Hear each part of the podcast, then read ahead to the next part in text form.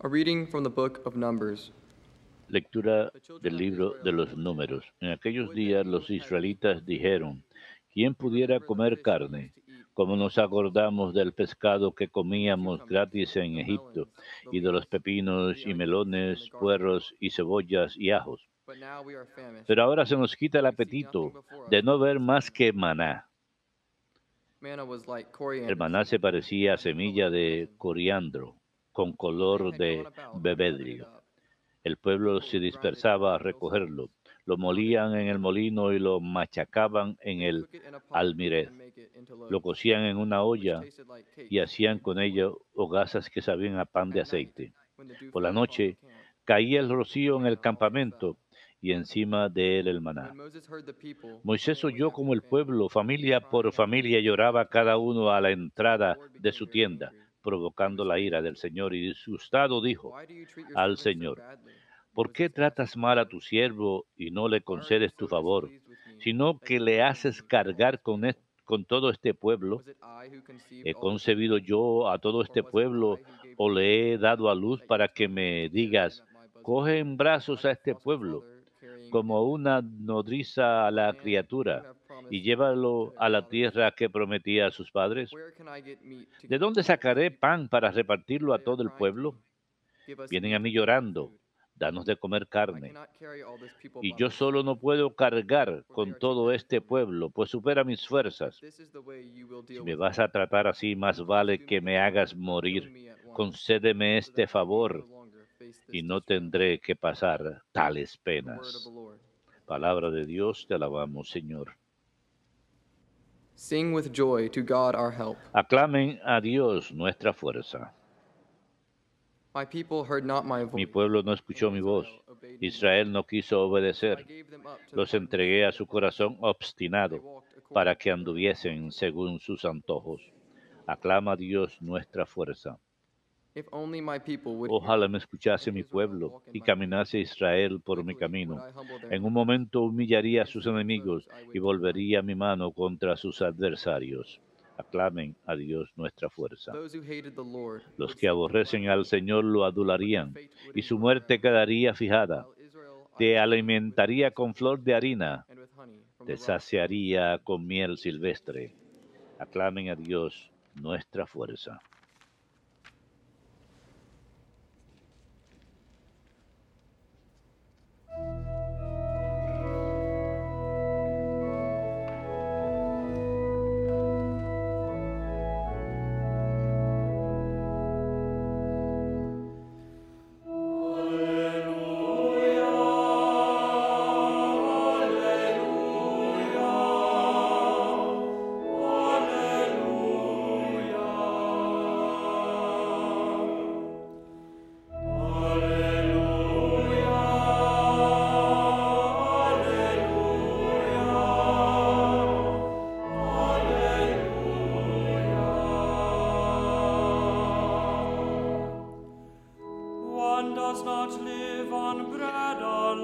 No solo de pan vive el hombre, sino también de toda palabra que sale de la boca de Dios.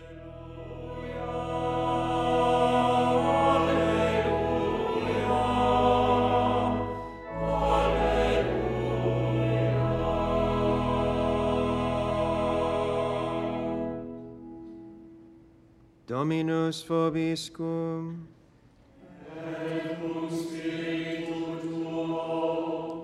Lectio Sancti Evangelii secundum Matteum.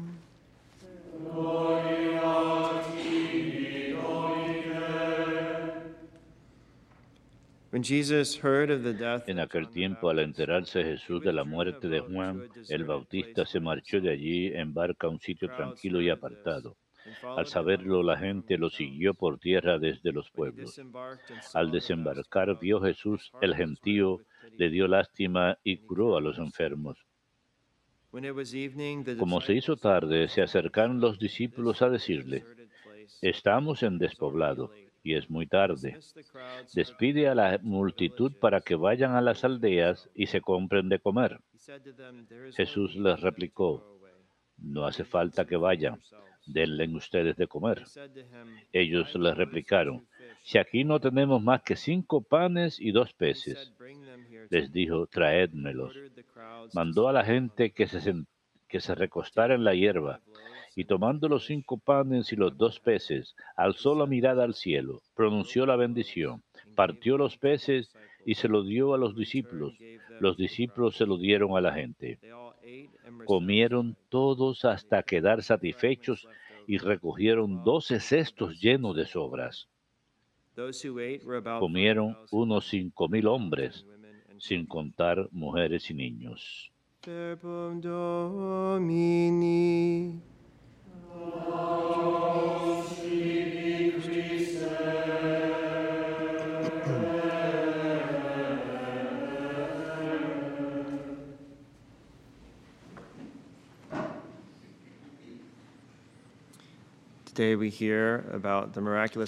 El día de hoy escuchamos acerca del milagroso relato de multiplicación de los panes y los peces. Esto recuenta un milagro anterior del Antiguo Testamento, del segundo libro de Reyes, capítulo 4, cuando el poder de Dios a través del profeta Eliseo multiplica 25 panes de cebada para dar de comer a 100 hombres y sobraron. La muchedumbre en la, en el día de hoy estaría muy familiarizada con esta historia y ahora presencian algo mayor. El profeta Eliseo nuevamente alimentó a 100 hombres con 20 panes y les quedaron sobre. Ahora el Señor milagrosamente multiplica cinco panes y algunos peces con muchas obras y da de comer a cinco mil, sin contar mujeres y niños. También hay una conexión con el libro de números.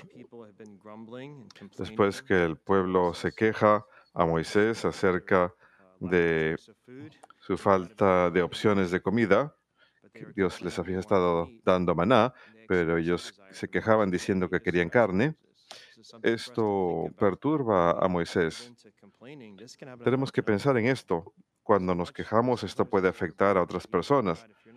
Tanto se perturbó Moisés que Moisés le dijo a Dios, si no me ayudas con esto, dame la muerte. Pero Moisés estaba muy consciente de su incapacidad de proveer por todas estas personas y se lo expresó al Señor. ¿Dónde puedo conseguir carne para darle a toda esta gente? No puedo hacer esto yo solo. Es demasiado pesado para mí. Otra cosa que tenemos que hacer es ser honestos con el Señor cuando tenemos problemas. Sabemos que Dios proveería por el pueblo y también ayudaría a Moisés, porque justo después de esto Moisés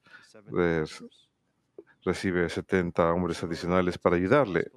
Similarmente, en el Evangelio de hoy, los apóstoles claramente están conscientes de su incapacidad y el Señor les dice inicialmente de alimentar a la muchedumbre. Ellos dicen, solo tenemos cinco panes y dos peces. Su respuesta es, tráigamelos. Nosotros hacemos lo poco que podemos hacer y el Señor se encarga del resto. Este milagro que escuchamos hoy en el Evangelio anticipa que el Señor se entregará a nosotros en la Sagrada Eucaristía, en la misa, bajo la apariencia de pan y vino. San Mateo nos da el detalle de que la muchedumbre comió y quedaron saciados. La Eucaristía, que es Dios, sustancialmente presente entre nosotros, por seguro satisface el hambre de nuestras almas. Dios nos da más de lo que podemos imaginar.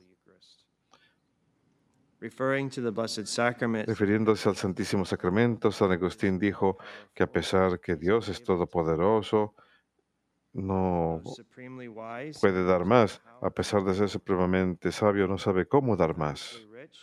Y a pesar que bastante rico, no tiene para dar más. No puede darnos más, más que sí mismo en la Eucaristía. Él es infinito. Si pensamos al respecto, ¿cómo podría darnos algo mayor que sí mismo? Nos ha dado el mayor obsequio en el Santísimo Sacramento para alimentar nuestras almas. También es importante que este milagro es algo con lo que los israelíes estamos muy familiarizados y es porque aparecen los cuatro evangelios. Es muy importante, especialmente en su relación a la Eucaristía. Y San Mateo menciona esta importancia con su alusión a la serie de cuatro verbos que utiliza. Él dice, tomó, bendijo, partió y dio. Son, es algo muy importante. En el relato de hoy escuchamos esto y San Mateo dice, tomando los cinco panes y los dos pescados, mirando al cielo, pronunció una bendición, partió los panes y se los dio a sus discípulos para que los distribuyeran a la gente. Si nos adelantamos a su relato de la última cena, Mateo dice que cuando estaban cenando, Jesús tomó pan, lo bendijo, lo partió y se lo dio a sus discípulos y les dijo, tomad y coman, que esto es mi cuerpo. Es interesante que hay un detalle adicional en el Evangelio de hoy. San Mateo alude que el Señor levantó la mirada al cielo. En el canon romano, en la misa, hay esa misma referencia antes de la consagración. Antes del día de su pasión voluntariamente aceptada, tomó pan y elevó los ojos al cielo a ti, Dios Padre Todopoderoso. De hecho, el sacerdote tiene que mirar hacia arriba en ese momento. También notamos en el relato de la multiplicación que el Señor da los panes a los discípulos y ellos los dan a la gente. El Señor da de comer a la gente, pero es a través de las manos de los apóstoles. Él pudo haberlo hecho él mismo, pero él deseó que los apóstoles cooperen con él. Vemos que el, el sacerdocio y la misa si miramos más de cerca y breve- brevemente estos cuatro verbos que mencioné, si miramos el verbo tomar, se refiere a la misa durante el ofertorio cuando el sacerdote y los siervos traen los dones, las ofrendas, el sacerdote lo toma en la patena y los ofrece al Padre, eh, a, Dios en el cielo. La siguiente es la bendición durante la oración- plegaria eucarística. Cuando el sacerdote pronuncia las palabras de consagración, se convierten sustancialmente en cuerpo, sangre, alma y divinidad de Cristo. Un cambio de sustancia, de pan y vino. Luego es partir, se refiere a la fracción, el ri- rito de la fracción, cuando el coro empieza a cantar el Agnus Dei, el sacerdote parte la hostia consagrada, pone un pedacito en el cáliz y dice una oración especial. Y cuarto es dio, dar. Esto se ve cuando los fieles vienen a recibir el cuerpo y sangre de Cristo. Vemos la acción de la- en la misa y la prefiguración y la multiplicación de los panes y los peces. Al prepararnos para recibir al Señor en este don de la Eucaristía,